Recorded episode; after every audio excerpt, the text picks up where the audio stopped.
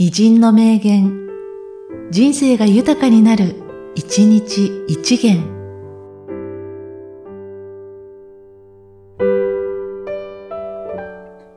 7月5日、つぶらや英二。特撮っていうのは、貧乏の中から生まれたんだ。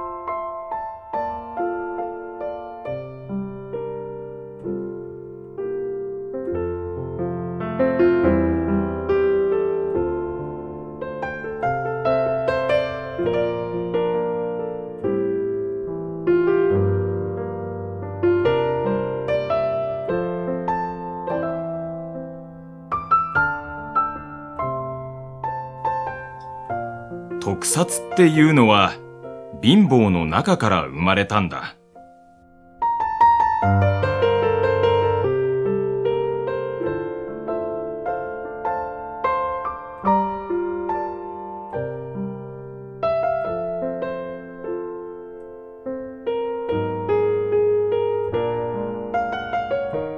この番組は、提供、久常圭一、プロデュース、声ラボでお送りしました。